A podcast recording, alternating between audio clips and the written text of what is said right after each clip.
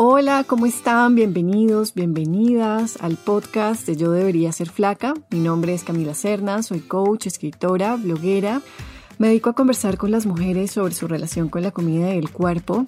Y este episodio está muy caliente porque es un tema que converso muy frecuentemente con las mujeres en mi práctica. Vamos a hablar de la culpa. Así que si tú has sentido esa culpa paralizante que vives eh, en secreto que no sabes bien cómo explicar, pero que te golpea, que te violenta, pues este es un episodio para ti. Caracol Podcast presenta Yo debería ser flaca con Camila Serna. Y la culpa con la comida es una de las cosas más extrañas. Es como si lo que comiéramos definiera nuestro valor moral, la manera como nos golpeamos cuando comemos es muy dura. De verdad pareciera que estamos en una lucha a puño limpio entre fuerzas del mal y fuerzas del bien. Y tenemos unas ideas muy claras de lo que está bien con la comida, de lo virtuoso, de esas conductas que premiamos. Y cada persona lo tiene claro desde su propia cosmovisión, porque no a todo el mundo se le activa la culpa por las mismas razones. Aunque diría que independientemente de cómo se engatilla, en el fondo es igual, es la creencia arraigada, profunda, de que la manera como comemos es muestra de nuestro valor, de si sabemos cuidarnos o no, y que existen unas comidas y unas conductas específicas buenas y otras malas, y tener esa categoría rígida en nuestra cabeza.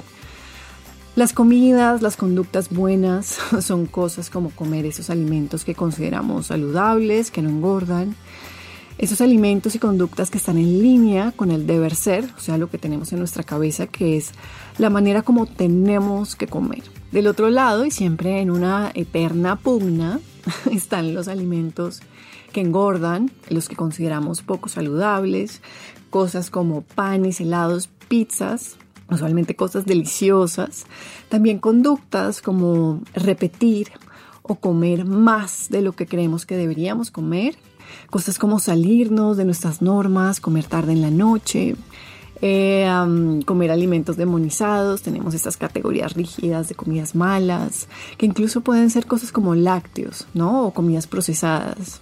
Incluso está el placer demasiado placer ya cruza un umbral peligroso en esta cultura. Nuestra relación con el placer es muy problemática porque pareciera que denotara algo que estamos haciendo mal, algo peligroso, algo inmoral. Hace unas semanas, en un grupo de Telegram, le pregunté a las mujeres cómo entendían la culpa, cómo la vivían. Y las respuestas que recibí, pues bueno, fueron las esperadas, cosas como que les genera culpa, no ayunar o no cumplir ese ayuno perfecto, eh, no comer saludablemente, no cumplir normas específicas. Me respondieron que se sentían a salvo de la culpa cuando no cenaban o cenaban muy ligero. También me dijeron cosas como comer menos que un hombre, las alivia o las pone a salvo de la culpa. También aparece el rol del ejercicio como compensación. Y me quedo pensando en esto del ejercicio como estrategia de compensación. Y pienso en las personas que se autoflagelaban para redimir sus pecados, que lo tenemos como, como en un imaginario religioso, cosas que ya no pasan supuestamente. Y tal vez hacer este paralelo puede sonar exagerado, controversial, pero realmente cuando hacemos ejercicio con esta devoción implacable para expiar esta culpa de comer mal, estamos hablando de algo parecido en algo, porque si es eh, una agresión, que nos autoinfligimos para no sentir ese dolor de la culpa, de creer que hemos hecho algo malo, que hemos eh, cometido una infracción grave comiendo de una manera que no es correcta. Lo que pasa también en esta cultura es que se glorifica el ejercicio, entonces nos cuesta verlo como algo malo que estamos haciendo. El ejercicio pareciera que siempre es bueno. Eh, pero en esta cultura fitness, y ojo, yo no estoy diciendo que todo en la cultura fitness sea malo, obviamente, pero sí hay como una adoración a los músculos y a los entrenamientos súper arduos, porque creemos que denotan como esta voluntad férrea y vemos a esa gente que entrena así tempranísimo, durísimo y creemos que esta persona ya la tiene clara, que todo está resuelto para esta persona, que es una berraca, como se dice en Colombia. Pero cuando este tipo de ejercicio se hace desde la compensación, es una conducta de riesgo. Las personas se lesionan, se enferman, no viven tan rico como uno se imagina eh, y se refuerzan estas narrativas violentas en donde nos creemos en deuda y que tenemos que pagar por estos errores con la comida, esas transgresiones que hemos cometido comiendo de la manera que no debemos. Tengamos en cuenta que no es que queramos sentirnos mal, no es que queramos sumergirnos en ese túnel de culpa y vergüenza. Lo que pasa es que fácilmente la culpa se vuelve habitual, se vuelve este patrón que repetimos porque es una estrategia que nos ayuda, entre comillas, a sentirnos aliviadas, como si estuviéramos solucionando esta situación que se nos sale de control. Se genera esta percepción de alivio, como que al menos estamos haciendo algo, al menos nos estamos criticando, violentando, sintiendo esta culpa para corregir algo. No nos gustan nuestras decisiones al comer, nos parece que comemos más de lo que deberíamos, que tenemos una sensación de descontrol y ahí entra la culpa a decirnos que hemos hecho algo mal, que tenemos que mejorar, pero lo hacemos desde esta violencia que nos hace sentir inadecuadas y avergonzadas. Me llama la atención que la culpa es una emoción que puede ser útil porque nos avisa que hemos cometido una ofensa. Esto también lo aprendí. No toda la culpa es mala. La culpa también puede hablar de la conducta, puede invitarnos a mejorar en circunstancias en donde podemos mejorar. Sin embargo, la culpa con la comida es como una versión tergiversada de esto porque se baña en vergüenza. Pero de nuevo, hay algo muy legítimo en la estrategia y de verdad no es que queramos sentirnos mal y latigarnos, es que creemos que es una estrategia que nos ayuda a mejorar en el futuro, a tomar mejores decisiones en el futuro. Entonces nos sumimos en estos ciclos de culpa con los mismos pensamientos de que cometimos un error, de que hicimos algo mal, como una manera de aliviar la tensión a algo que de verdad sentimos que se nos sale de control.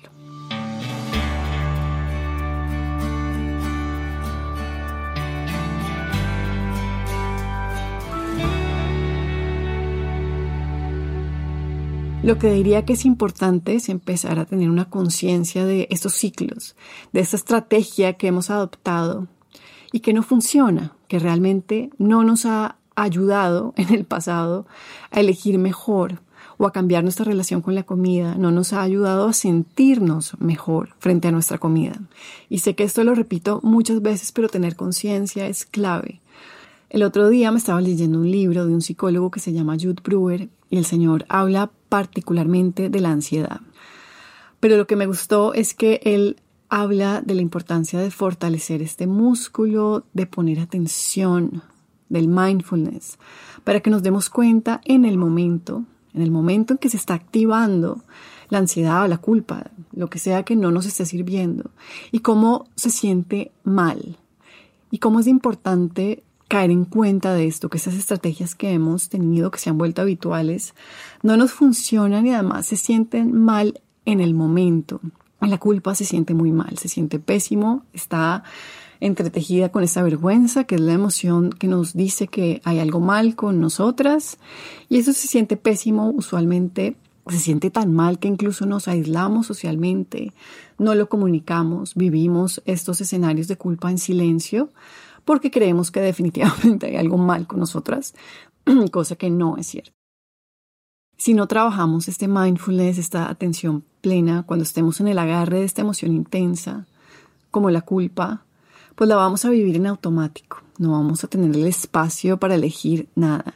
Nos vamos a ir con esos chorros de autoagresión, con la crítica, con los mismos pensamientos y emociones que siempre tenemos al iniciar estos ciclos de culpa con la comida y no veremos nada más.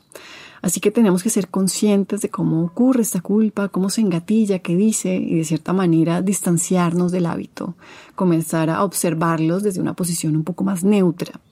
Cuando estemos paradas en esta conciencia de que está llegando la culpa, de que se ha engatillado, podemos elegir algo, así sea pequeño Podemos elegir algún tipo de mantra que verdaderamente nos alivie. Podemos decirnos algo como estoy en un proceso, esto no es fácil, pero acá estoy para mí. Y tal vez lo podemos repetir algunas veces y podemos ver cómo surgen esos pensamientos que nos incitan a seguir con la crítica, con la violencia, pero cada vez un poco más de lejos. La clave es interrumpir ese patrón de la culpa habitual y encontrar otro camino, uno más suave, que no genere tanta tensión además interna y refuerce esta creencia de que no sabemos comer, de que hay algo inadecuado con nosotras. Algo importante de saber también es que la culpa no llega de forma aislada a nuestro vínculo con la comida. Cuando yo converso con una mujer sobre su relación con el plato y esta mujer sufre de culpa, vamos a mirar una constelación de fenómenos que le pueden estar ocurriendo. Revisamos la restricción eh, y te invito a que escuches el episodio sobre la restricción que está en este podcast porque es clave. Este entramado de la restricción, con todas sus creencias, sus conductas restrictivas, también alimentan este ciclo de culpa y debemos salirnos de ahí. Al menos debemos comenzar a conocerlo y también tener conciencia para salirnos de ahí eventualmente. Adicionalmente, dentro de estas constelaciones de fenómenos que nos traen a la culpa, hablamos de que no ocurre en un vacío histórico. Entonces, por ejemplo, menciono el libro de Sabrina Strings, del que hablo bastante, que se llama Temiendo el Cuerpo Negro. Y ella habla de la influencia del protestantismo y todo ese discurso religioso que entró a Estados Unidos en el siglo XIX, principios del siglo XX, porque es algo que hemos recibido como legado también. Y este discurso giraba alrededor del valor moral de la moderación, de la disciplina, de un comer que agradara a Dios. Y es realmente interesante cómo esta historia se va entretejiendo y vamos entendiendo de dónde salen las cosas.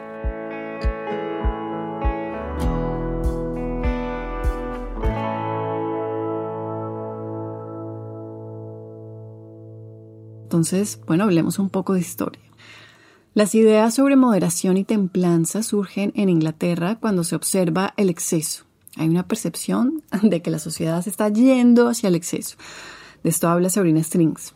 Mucho alcohol, mucha comida, especialmente un alto consumo de oro blanco, llamado oro blanco, que es azúcar, que antes era difícil de conseguir, era un lujo de pocos, pero el azúcar comenzó a abundar gracias a las plantaciones cultivadas por personas esclavizadas en las colonias. Ahí el azúcar comenzó a estar en todos lados.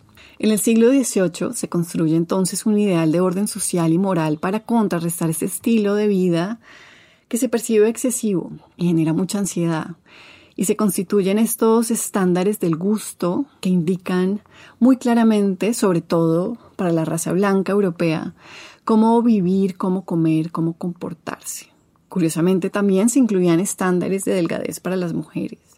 En todo caso, este movimiento sobre templanza y restricción con la comida como muestra de superioridad moral entró muy fuerte en los Estados Unidos. Sus líderes fueron personajes como Sylvester Graham, que lo menciono en mi libro Yo debería ser flaca, que fue un ministro eh, presbiterano americano nacido en 1794. Graham es el creador de la galleta Graham y tenía un grupo de seguidores que se llamaban Grahamites. Eh, ah, y ellos hicieron parte de este movimiento popular de la salud que promovían dietas restrictivas, sin estimulantes, sin café, sin especies, sin carne, porque decían que estos alimentos exaltaban instintos sexuales y el desenfreno. Tengamos en cuenta que todo este ambiente quería parar lo que se concibió como un exceso, ¿no? El exceso de comer, el exceso de tomar, el exceso del azúcar. Hoy en día este legado de cultura de dieta, culpa, está muy metido en el aparato capitalista con un sinfín de productos y servicios. Todavía se incita a las personas a comer de formas específicas para no engordar, también para encontrar esa salud perfecta que supuestamente se garantiza desde un comer perfecto. La culpa, por donde la mires, no ocurre en el vacío. Y me gusta recalcar esto porque las cosas no surgen en nuestra cabeza como producto original, esto lo he dicho muchas veces.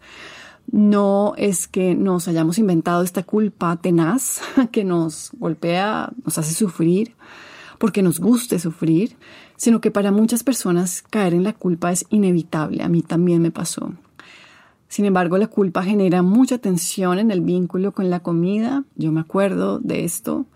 Eh, ah, más que ayudarme a tomar mejores decisiones en el futuro, lo que hacía era generar tensión y una presión insostenible, porque sabía que cada cosa que comiera podía desatar como ese torrente de culpa que se sentía muy mal, entonces todo se sentía muy al borde, siempre como al filo de caer en la culpa.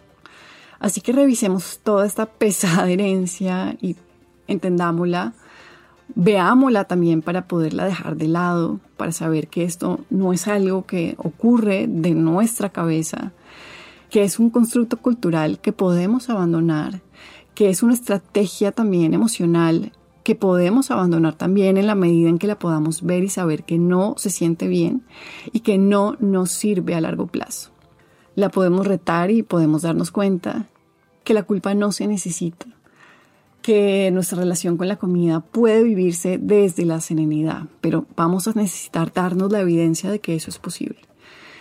Te invito a que escuches el siguiente episodio del podcast de Yo debería ser flaca. Vamos a tener una entrevista maravillosa con una nutrióloga mexicana que nos va a hablar de muchos mitos que nos dañan la serenidad con la comida. Te mando un abrazo. Chao.